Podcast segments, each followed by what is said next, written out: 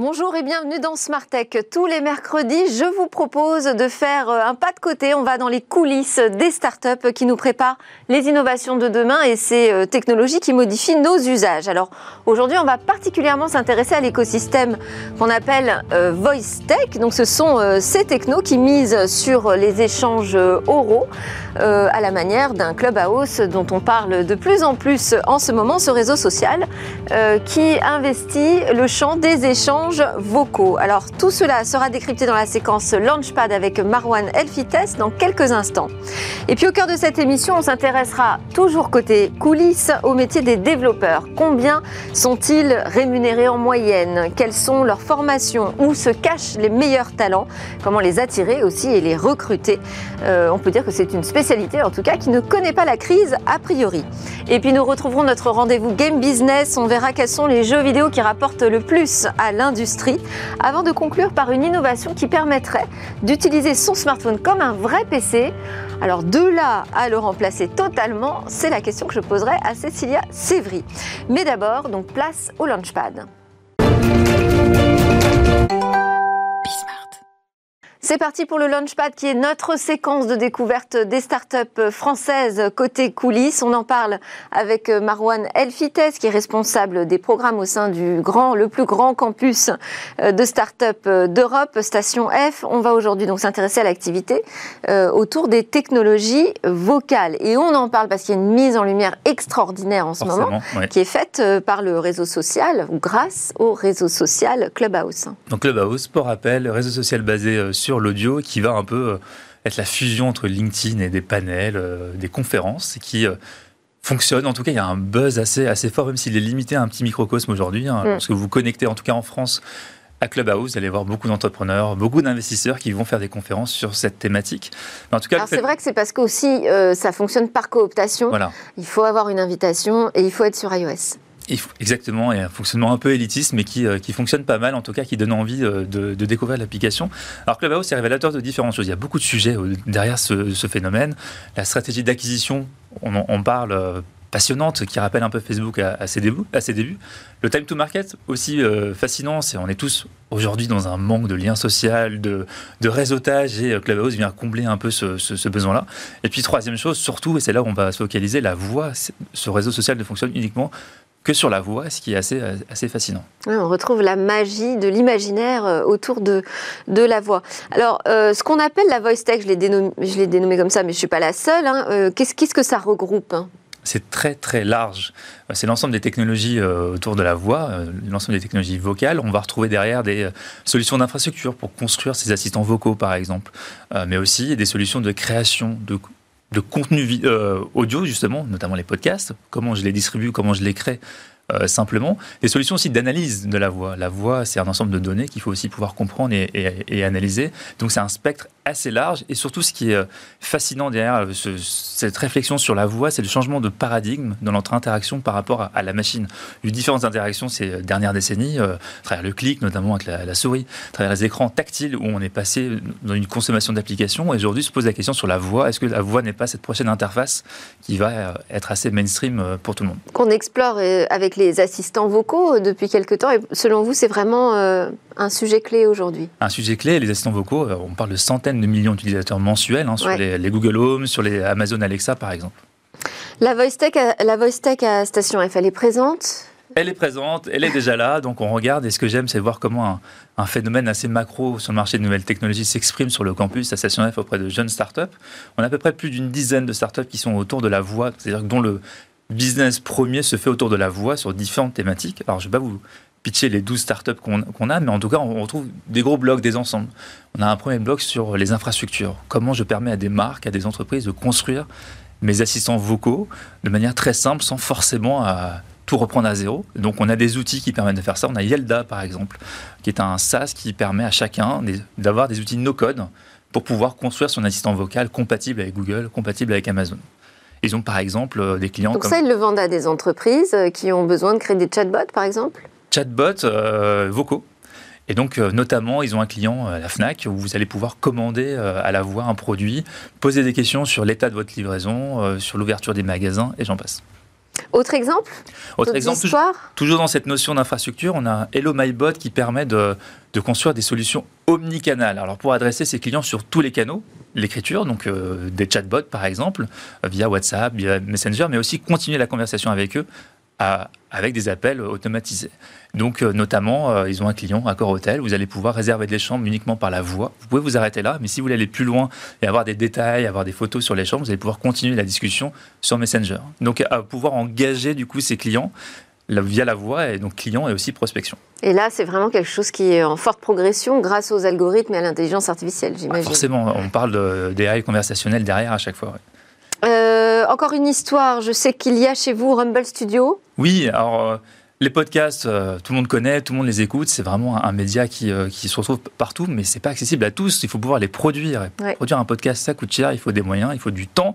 Et en général, les grandes entreprises euh, fonctionnent avec des agences finalement. Alors comment on arrive à démocratiser ça? Rumble Studio permet finalement de donner un outil qui va vous permettre d'automatiser pardon la chaîne de création. Donc lorsque vous créez un podcast, il vous faut des invités. Là, vous allez pouvoir générer des invitations uniques et vous allez pouvoir aussi finalement enregistrer de manière automatique que vos invités avec une machine qui va poser les questions à votre place. La solution va aussi permettre euh, d'éditer pardon l'audio et de pouvoir le, publier. Donc euh, oui, ça veut dire que c'est vraiment un marché qui est en train de devenir mature hein, quand vous parlez d'automatisation. Mature et on trouve différents blocs. Hein. L'infrastructure, on va retrouver la création de contenu, on va retrouver aussi l'analyse du coup de, de, de clients à travers des interviews qu'on va pouvoir analyser, retranscrire aussi. Alors la voix, moi, ça me fait penser à la radio. Et quand je pense à la radio, je pense notamment euh, à Radio France. Vous avez euh, des travaux aussi qui sont menés de ce côté-là au sein de la French Tech Central, enfin du projet French Tech Central. Oui, la French Tech Central, qui est du coup la, la présence de la French Tech Station F, qui va faire ce lien, ce pont entre les services publics et les startups du campus. Notamment, ils, euh, ils communiquent pas mal sur des initiatives de Radio France, sur leur initiative d'Open Innovation Sandbox, où Radio France travaille avec des startups assez jeunes sur des, certaines problématiques liées à la radio. Qu'est-ce qu'on voit émerger? Ils sont encore en phase de recherche pour l'instant. Euh, les startups que j'ai citées peuvent tout à fait euh, postuler, mais l'idée c'est de trouver des startups qui vont pouvoir analyser la donnée euh, grâce à, l'intelligence artificielle, pouvoir créer des contenus innovants automatisés. Et pour les entrepreneurs, c'est vraiment un secteur qu'il est intéressant d'investir? Il y a encore beaucoup, beaucoup de choses à faire, notamment pouvoir se focaliser sur des solutions très verticalisées. Euh, sur la voie pour faire face à des concurrents assez génériques. Hein. je parlais des assistants de Google et Amazon. Comment j'arrive à créer des assistants vocaux sur des domaines mais vraiment niche, la médecine. On peut les concurrencer aujourd'hui, ces géants, en étant hyper spécialisés. En étant hyper spécialisés, effectivement, en s'adressant à une niche et à un certain secteur. Et puis il y a aussi pas mal de, de champs encore à explorer, notamment euh, proposer des services tiers. Comment j'analyse, par exemple, mes assistants vocaux? Est-ce que j'ai une suite à la Google Analytics qui va me permettre finalement d'analyser l'usage de ces assistants par mes clients?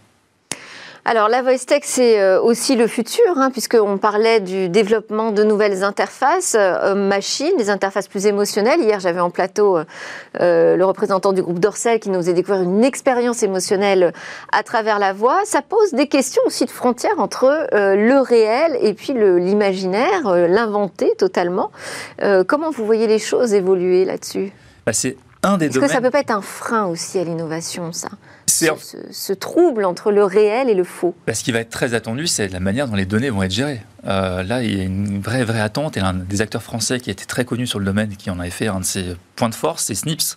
Snips qui a été racheté fin, euh, fin 2019, qui, a, qui euh, axait pas mal son discours, notamment sur la gestion des données à l'antithèse finalement des, des, GAFA qui sont assez critiqués là-dessus. Et la voice tech, c'est effectivement un des domaines de l'intelligence artificielle émotionnelle qui va comprendre pas mal de choses, donc l'analyse des expressions humaines. On va avoir des services clients adaptés en fonction de vos comportements, à travers la voix, à travers le texte, mais aussi à travers vos émotions que vous allez laisser transparaître.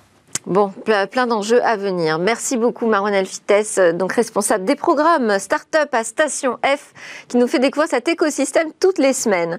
Nous, c'est l'heure de notre talk. On reste côté coulisses, on va s'intéresser à la chasse aux développeurs.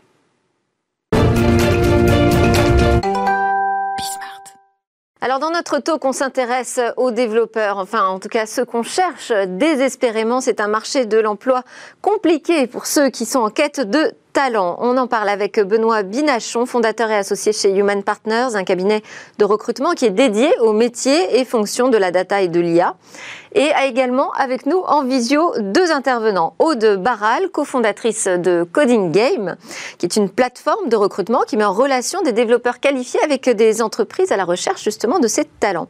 Et Julien Cyr, directeur des opérations en charge du développement monde des écoles Holberton. Alors Holberton, c'est une école de développeuses et développeurs informatiques qui est née dans la Silicon Valley et qui vient d'ouvrir une école en Hauts-de-France en janvier.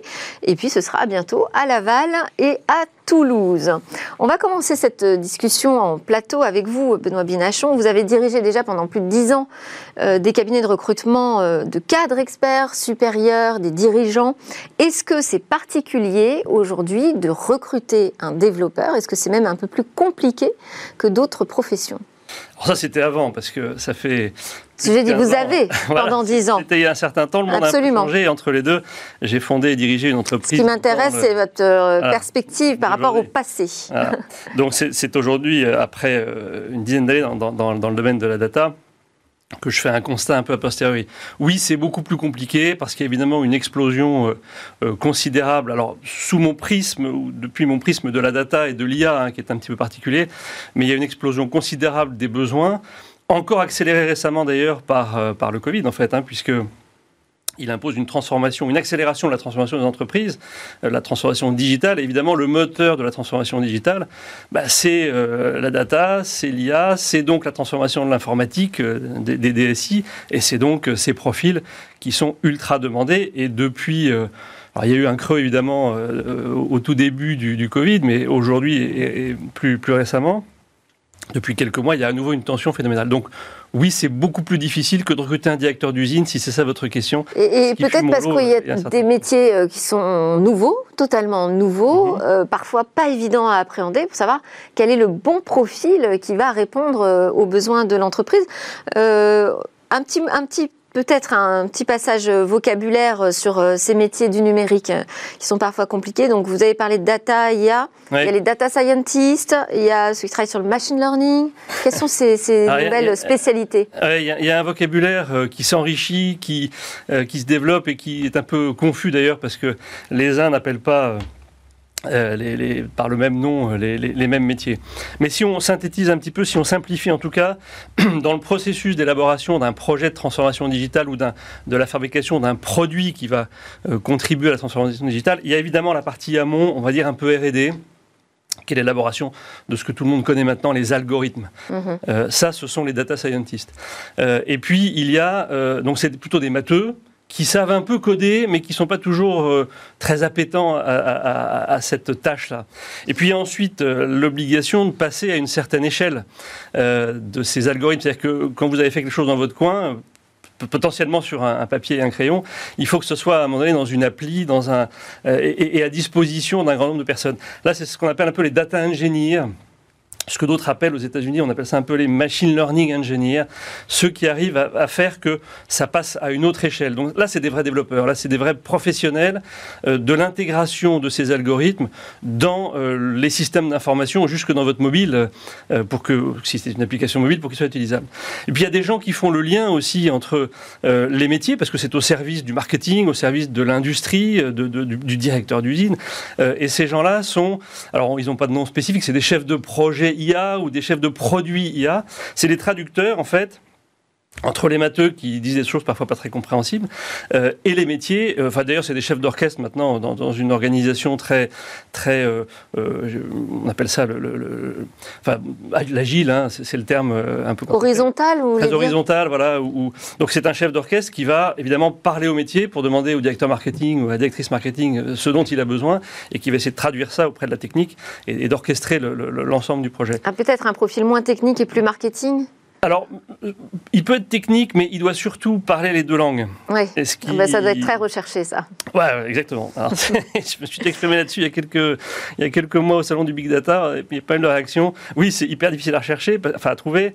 Euh, en, tout cas, c'est bien payé, on va dire. C'est très valorisé, parce qu'effectivement, il faut avoir à la fois des compétences de leadership, il faut aligner des gens, hein, il faut mettre d'accord tout un tas de gens qui ne sont pas d'accord, il faut parler les deux langues, euh, la langue du métier, la langue de la technique, il faut coordonner des gens. Donc il y, a beaucoup de compétences à la fois. Alors on parlera des salaires tout à l'heure. On va d'abord donner la parole à Aude Barral de Coding Game. Bonjour Aude.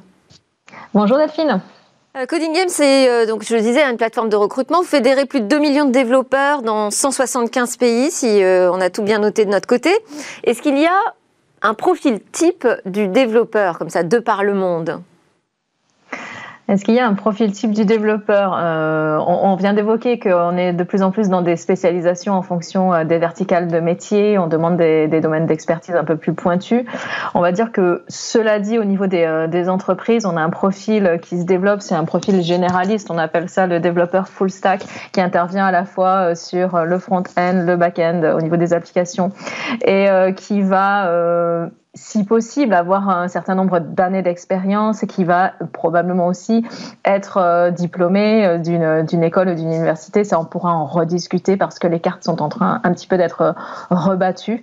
Euh, donc, ce, ce, profil type, on va dire que ça va être un peu un développeur couteau suisse qui est capable d'intervenir à plusieurs niveaux euh, business et des applications d'entreprise. Quand je parlais de profil type, je voulais dire, est-ce que c'est plutôt un jeune homme euh, qu'une jeune femme qui euh, effectivement adore les maths, a suivi un cursus euh, scientifique bah, oh, sans surprise, il y a une surreprésentation masculine euh, dans, euh, dans le métier, euh, malgré les efforts qui sont, qui faits aujourd'hui pour pouvoir attirer plus de jeunes femmes.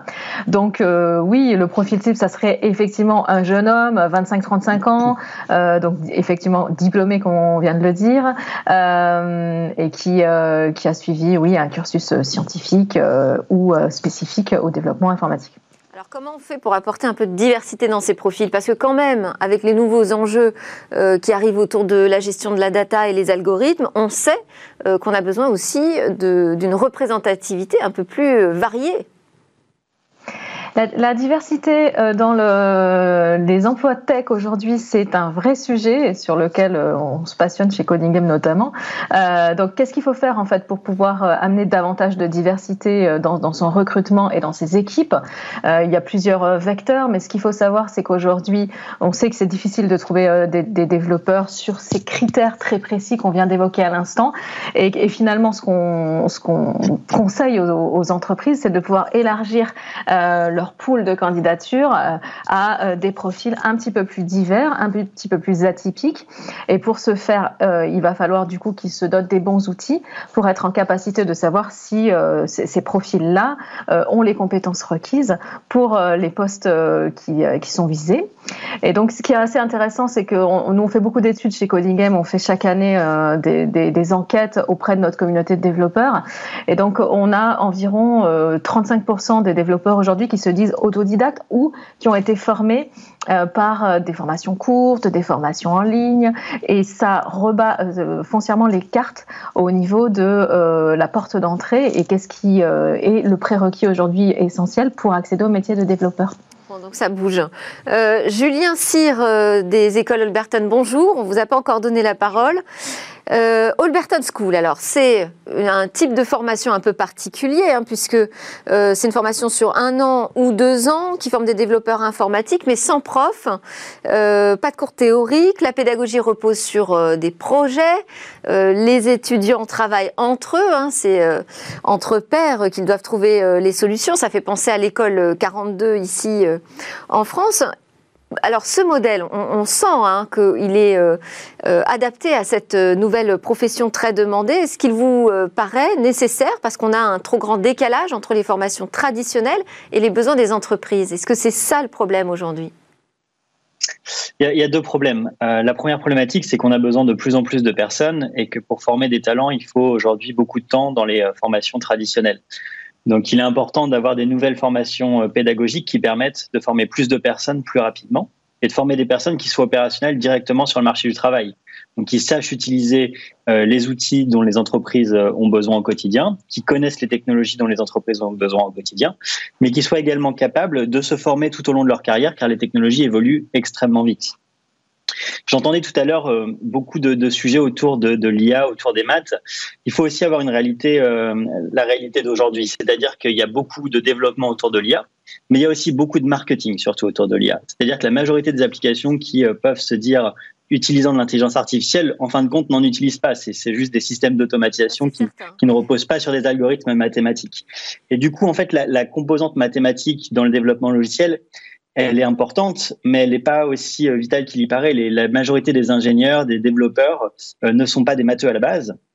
Donc je vais peut-être me faire un petit peu taper dessus par, par vos auditeurs, mais, mais c'est une réalité. Aujourd'hui, même quelqu'un qui n'a pas fait d'études en mathématiques peut devenir un très bon développeur et sera en capacité de développer des applications, de mettre en place des algorithmes.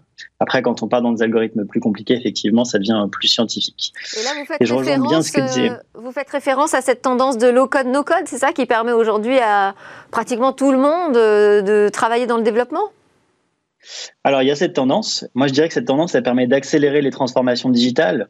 Typiquement, pour des équipes marketing, d'être à même euh, de gérer leur site web et son hébergement. Euh, pour des, euh, des, data scientists, d'avoir des outils qui leur permettent de faire de l'analytics en ligne. sans, sans avoir de grandes notions de code, effectivement, ça aide ces populations. Maintenant, ou ça aide à lancer des startups aussi, construire très rapidement des, des MVP, ce genre de choses. Maintenant, quand on veut rentrer vraiment dans le développement d'applications qui puissent être mises à l'échelle et répondre à des besoins critiques, il est indispensable de requérir au code encore, euh, encore aujourd'hui.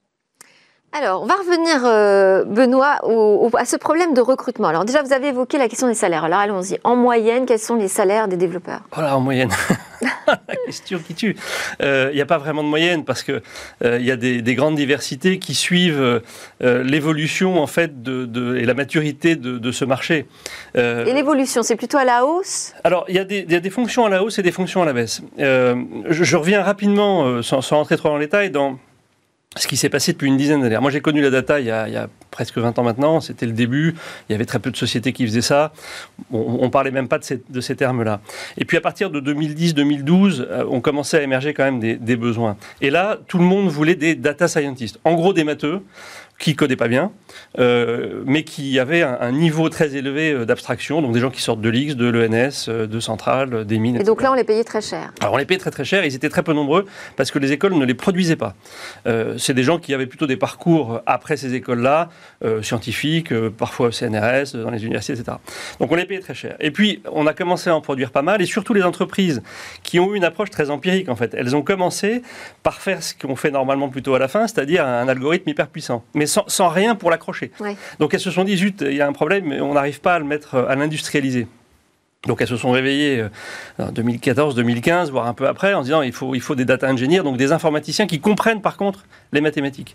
Donc je, sens contredire ce que disaient euh, nos interlocuteurs, euh, nous en tout cas dans notre prisme, parce que c'est là, qu'on recrute, on a besoin de gens qui ont fait des, formations théoriques en maths qui sont assez poussées. Donc on a besoin de ces gens-là, et qui sont non seulement une, assez bonne compréhension des mathématiques, mais une capacité à coder proprement et à l'échelle énorme pénurie. Euh, et la pénurie dure toujours, hein, et on n'est pas prêt de s'en sortir, parce qu'en fait, là, il y a un goulet d'étranglement, on, cumule plusieurs compétences à la fois, euh, et on en a besoin de plutôt dix fois plus que de data scientists. Donc en fait, y y a, là, il y a un décalage qui s'est produit, et aujourd'hui encore, ils sont très bien payés sortant éventuellement d'écoles un peu moins, moins prestigieuses, mais, mais très bien payées, mieux que les data scientists. Euh, par exemple, qu'est-ce qu'on appelle très bien payé Alors très bien payé, c'est nous on recrute plutôt des profils seniors, hein, donc on commence pas, euh, on commence à 6, 7, 8 ans d'expérience, voire un petit peu plus.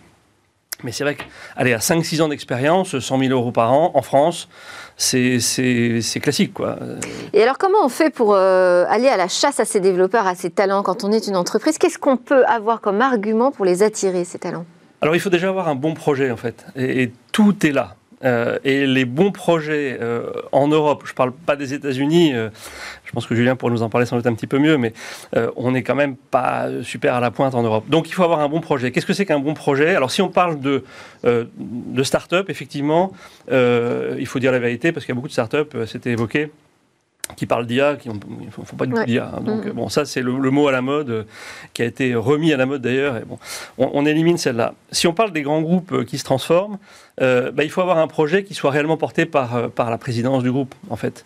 On ne transforme pas, d'un point de vue digital, et donc avec la data, qui est le moteur du digital, si c'est pas le PDG ou la PDG qui, le décide. Donc, il y a beaucoup de projets qui sont très profondément enfouis dans les organigrammes. Donc ça, ça n'attire pas les gens, évidemment, qui commencent, il faut dire que je passe mon temps à leur dire, mais à, être assez méfiant de ce type de projet.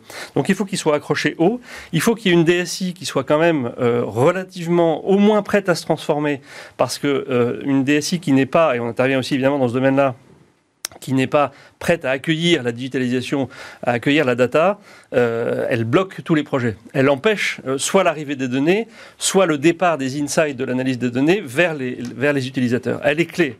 Avant, on s'en passait parce qu'on faisait des POC euh, dans son coin. Aujourd'hui, on s'en passe plus. Donc, il faut que cette, cette IT soit parfaitement mûre. Et puis, il faut qu'il y ait quand même un, dernier point, un, ouais, un terreau global assez, pas trop hétérogène.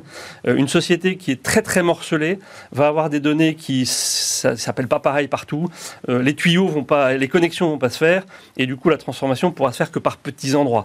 Mais ça, je dirais qu'on peut faire l'impasse parce que si le CEO a compris qu'il fallait qu'il se transforme globalement, ben, il, va, il va le faire pour que la data puisse euh, se répandre, entre guillemets.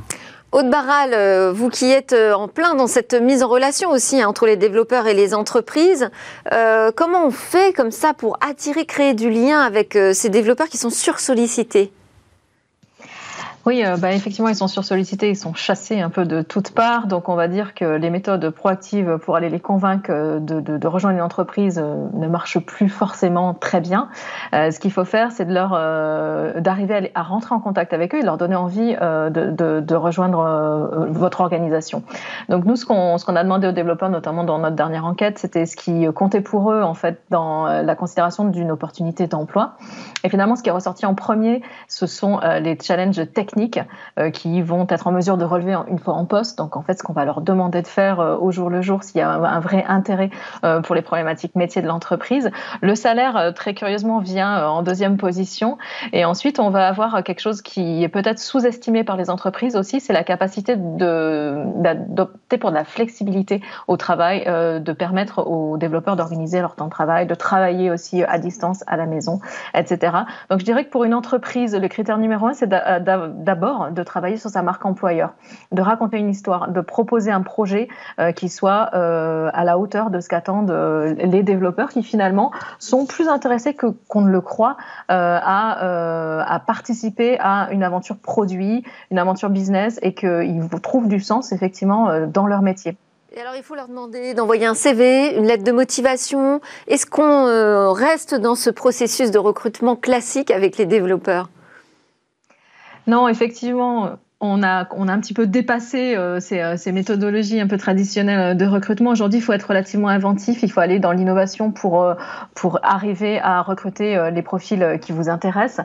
et donc, notamment, ce, que, ce qui se développe beaucoup et ce que nous, on met en avant chez Coding Game, c'est des, des, méthodologies alternatives de recrutement pour, pour entrer en contact avec, avec ces profils.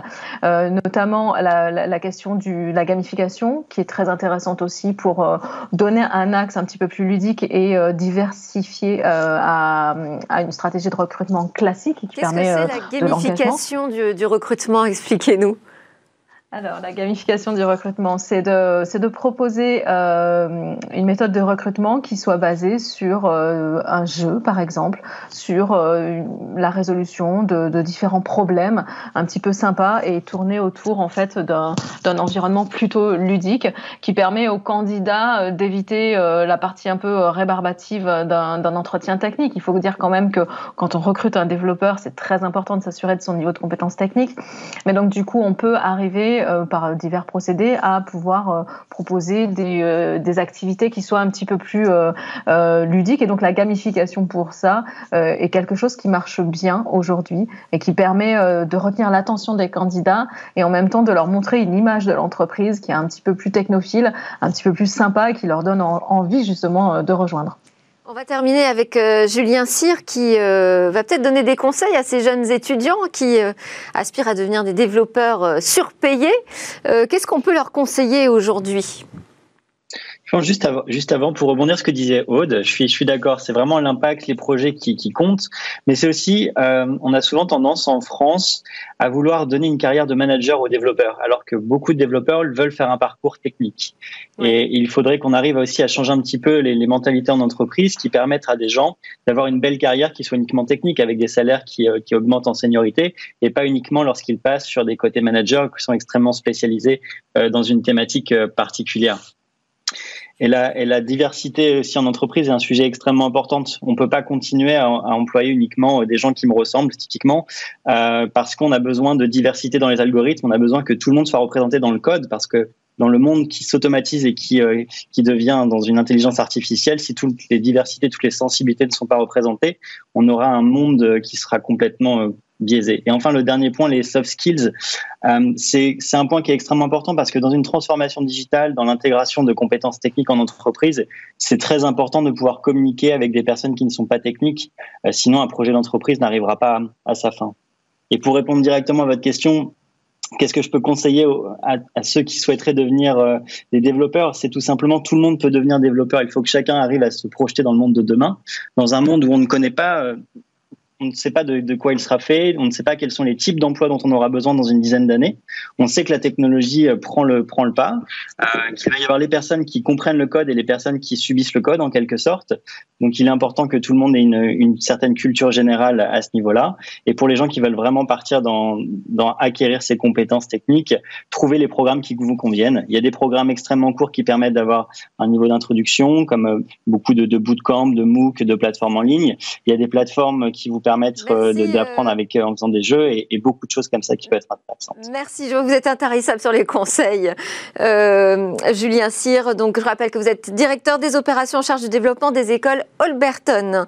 Merci également à Aude Barral qui était avec nous, cofondatrice de Coding Game, et Benoît Binachon qui a fait le déplacement associé chez Human Partners. Juste après la pause, on parle business dans le jeu, ces jeux qui rapportent le plus d'argent aux éditeurs.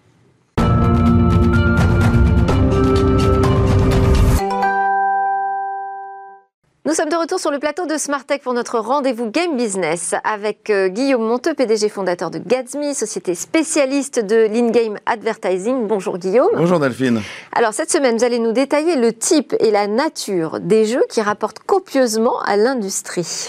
Alors, il faut déjà caractériser le type de jeu. Il y a les jeux qui sont des nouveaux jeux, donc qui vont proposer un nouveau personnage, un nouvel univers. Et puis, il y a des jeux qui sont des suites, en fait, des franchises. Je vous le rappelle, les franchises, c'est l'ensemble des droits légaux qui permettent aux éditeurs de créer des suites ou de créer des produits dérivés à partir d'un personnage ou d'un univers. Alors, euh, si, le premier épisode a bien fonctionné, j'imagine que faire une suite pour un studio de jeu, c'est carrément euh, le plus simple. Évidemment, parce que euh, dans une suite, on a déjà tout un tas d'ingrédients qui, qui, qui, qui, font que le jeu a de grandes chances d'être une bonne recette et de faire recette. Mais c'est pas aussi simple du tout euh, de, que de faire une bonne franchise, une bonne suite à un jeu qui a déjà bien marché. Et j'ai noté, on va dire, quatre points auxquels les éditeurs et les développeurs doivent faire particulièrement euh, attention selon moi. Ah, d'abord, qu'ils soient à l'écoute. D'abord, faire attention au fait que dans la suite, la franchise euh, apporte quelque chose, qu'elle évolue positivement euh, et qu'elle apporte de la profondeur. C'est typiquement ce qui se passe dans la série Uncharted avec la famille Drake.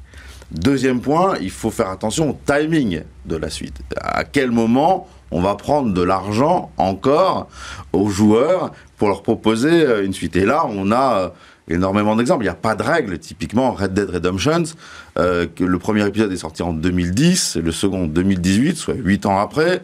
La série des FIFA, bah, c'est feuilletonné tous les ans. Life is Strange, dont on a parlé dans la dernière chronique, bah, ce qui est une histoire en 5 épisodes. Les 5 épisodes ont été diffusés durant un an, donc il n'y a pas de règles vraiment. Même Fortnite, euh, le jeu Fortnite, qui est divisé en chapitres et en saisons, a, proposé une temporalité d'ailleurs qui n'est pas forcément très prévisible aux joueurs. Donc il n'y a pas vraiment de règles pour savoir quand est-ce qu'il faut sortir cette suite-là, et c'est un élément effectivement auquel les éditeurs doivent faire, attention. Troisième point, c'est évidemment anticiper les, les, les évolutions technologiques. Euh, typiquement, bon, Mario de 1983, c'est pas Mario euh, de 2020. Mmh, il, a, gagné en finesse, euh, on voit mieux sa moustache, son, son, habit de plombier, etc., etc. Et enfin, évidemment, et ça c'est quand même très important, il faut que le jeu corrige ses bugs et corrige son gameplay. Corriger son gameplay, ça veut dire quoi? Ça veut dire en fonction des retours qui ont été vus dans le premier épisode, corriger l'intelligence artificielle euh, contre laquelle on peut jouer, euh, corriger, mieux balancer globalement le jeu. Typiquement, si je prends un exemple, Assassin's Creed, mieux balancer les, d'Ubisoft, euh, mieux balancer les, les, les moments d'exploration et les moments de, de combat, les moments d'infiltration. Et, et, donc ça, effectivement, ce gameplay est, est un point effectivement auquel il faut faire attention. Bref, Faire en sorte aussi que les actions soient plus facilement compréhensibles pour les joueurs. C'est quelque chose qu'on avait vu avec euh, Célia Audan dans Fortnite. Absolument, absolument. Ça, c'est ça, c'est la direction artistique, c'est ouais. l'accompagnement. Comment est-ce qu'on propose des nouvelles fonctionnalités dans un univers qui est déjà connu Effectivement, et Cécilia, d'ailleurs. Et donc là, à partir de là, le business de la franchise, c'est royal. Ben, le business de la franchise, c'est royal, sauf que on peut vraiment rater des suites et des franchises. Euh, typiquement, une franchise extraordinaire comme euh, Superman ou E.T. ont donné des jeux, mais calamiteux. Mm. Euh, de la même manière, euh, le, le, jeu Ridge Racer, qui a été un jeu extraordinaire, un jeu de course extraordinaire à ses débuts, a mal géré les, son évolution, a mal géré son évolution technologique, a mal géré son évolution en termes de gameplay, et finalement aujourd'hui c'est une licence presque oubliée, de la même manière que SimCity. J'imagine que vous avez joué, comme, ah oui. comme beaucoup de personnes, euh, à la franchise SimCity. Aujourd'hui, qui se souvient On s'en souvient, mais qui joue aujourd'hui à, oui. à, à, SimCity? Il n'y a, y a, y a, y a pas grand monde. Alors, euh, d'accord, mais euh, construire un jeu à partir d'une page blanche, c'est quand même un exercice beaucoup plus risqué. Alors, c'est beaucoup plus risqué et les studios ont une parade pour ça. En fait, ils font des études avec le principe de ce qui plaît aujourd'hui a de grandes chances de plaire demain. Ouais. Et donc, ils vont étudier tout ce qui se passe dans, le, dans, dans les App Store, dans, les, dans le PSN, dans le Xbox Store, etc., pour savoir exactement, exactement ce à quoi les joueurs jouent. Regardez ce premier slide qui a été fait par la société Apani, qui détaille, entre guillemets, le type de jeu, les types de jeux qui sont les plus téléchargés. Et donc, on va y retrouver les jeux hyper casual de puzzle et les jeux hyper casual dits ASMR, dans lesquels on va faire appel à vos sens. Typiquement, c'est les, les, les, jeux dans lesquels vous peignez un cheval, vous faites euh, de l'ébénisterie, euh, vous faites du coloriage. Bon, il y en a plein, plein, plein, plein, plein euh, sur, sur l'App Store. Et donc, les éditeurs vont regarder quels sont les jeux les plus téléchargés, comme c'est sur le slide. Sur le slide suivant, ils vont aussi regarder une autre métrique qui, qui est quels sont les jeux les plus joués en temps. Et ça, ça va être autant d'éléments qui font que euh, les éditeurs vont pouvoir dresser le portrait robot euh, assez fin du jeu idéal qui plaît que les gens attendent et ça peut aller très loin on va aussi regarder comme c'est le cas dans le, dans le prochain slide étudier si les joueurs préfèrent euh, jouer en landscape en, portrait ou en paysage, s'ils préfèrent les jeux 3D, s'ils pré préfèrent les jeux 2D, ils vont étudier aussi les géographies, comme on peut le voir aussi euh, dans, le, dans le slide d'après, quelle géographie, elle, quel, quel type de jeu, et donc quel public on va, on va, on va, on va, on va, on va essayer de toucher. Enfin, les éditeurs de jeux vont essayer de toucher. Tout ça vont être autant d'indicateurs pour les studios pour essayer de préqualifier le type de jeu sur lequel ils vont, ils vont investir. Alors, vous allez me dire, Delphine, mais en fait, les jeux nouveaux sont pas si nouveaux que ça, puisqu'on refait entre guillemets toujours les mêmes recettes. Des là... études, des études en tout cas très très poussées. Donc on aura oui. la suite de l'histoire la semaine prochaine, qu'on arrive à la fin de votre chronique, Guillaume Monteux. J'en suis navré. Guillaume Monteux, président de Gatsby, sur ces jeux les plus joués, les jeux qui rapportent à suivre donc la semaine prochaine. Euh, juste après, on parle d'une innovation. Il s'agit d'un kit qui transforme le smartphone en véritable PC ou presque.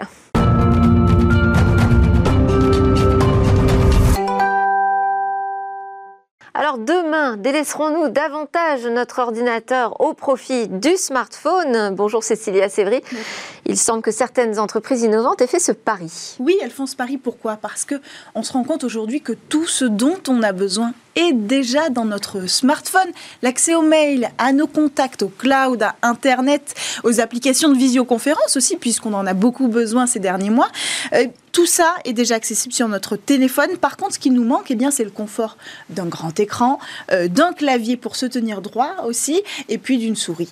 Euh, alors est-ce qu'on est obligé d'acheter un ordinateur qui fait le même prix déjà que notre smartphone qu'on aura acheté dernière génération, qui nous a coûté euh, quand même un certain prix? Pas forcément. Il y a des solutions, vous l'avez dit, euh, qui émergent euh, et qui reviennent encore aujourd'hui. Celle que je vous présente, c'est une solution irlandaise. Elle s'appelle Leaf. Et grâce à ce kit qui a été euh, euh, fabriqué par cette start-up, eh euh, on va pouvoir transformer notre smartphone en PC. Il comprend ce kit un écran HD de 12 pouces, une souris et un clavier, le tout en aluminium léger et facile à transporter pour transformer à tout moment notre solution. Alors, si nos téléspectateurs comme vous euh, suivent l'actualité du numérique, ils se rappelleront qu'on a déjà parlé d'une solution semblable française, celle de Mirabook euh, en 2018, euh, une solution qui n'a pas vraiment décollé il faut le dire, et qui n'a pas transformé euh, les usages de notre euh, ordinateur ni ceux de notre smartphone. Donc on va se pencher à nouveau sur cette solution euh, irlandaise. Alors comment celle-ci fonctionne? Alors, ça ressemble à un ordinateur, mais en réalité, il n'y a rien à l'intérieur qui peut le, être semblable à un ordinateur, pas de microprocesseur, pas de carte graphique, ni même de disque dur pour la mémoire. Vous branchez votre smartphone via un câble USB et c'est lui qui va agir comme cerveau, littéralement comme processeur. Pardon, euh, justement, comment on passe de cette interface mobile au PC Alors en fait, on le sait peu, mais sur la plupart des Android récents, il y a un mode qui peut transformer notre smartphone en ordinateur qui transforme précisément l'interface mobile en interface euh, PC qu'on peut contrôler euh, grâce au clavier et à la souris. Une fois qu'on a activé ce mode-là euh, et qu'on a branché notre dispositif, il y a un menu démarrer comme sur un ordinateur, un gestionnaire de fichiers. Et là, on peut avoir accès à toutes les applications, que ce soit nos mails, que ce soit même Word.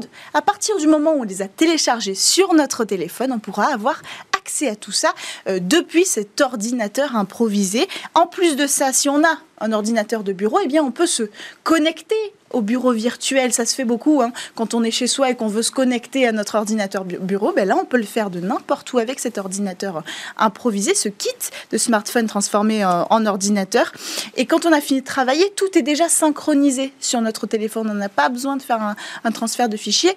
Euh, vraiment, la base de, de, ce kit se passe dans le téléphone. C'est lui qui va tout faire tourner. On se connecte grâce au Wi-Fi, aux données cellulaires, au Bluetooth. Donc, on peut faire ça n'importe où. Alors, moi, ce qui m'inquiète là-dessus, c'est la, batterie, parce que souvent, les batteries des smartphones sont faibles. Exactement. Mais alors, pour ça, ils ont tout prévu. Il y a un bouton pour recharger la batterie du smartphone avec celle du dispositif du kit ordinateur.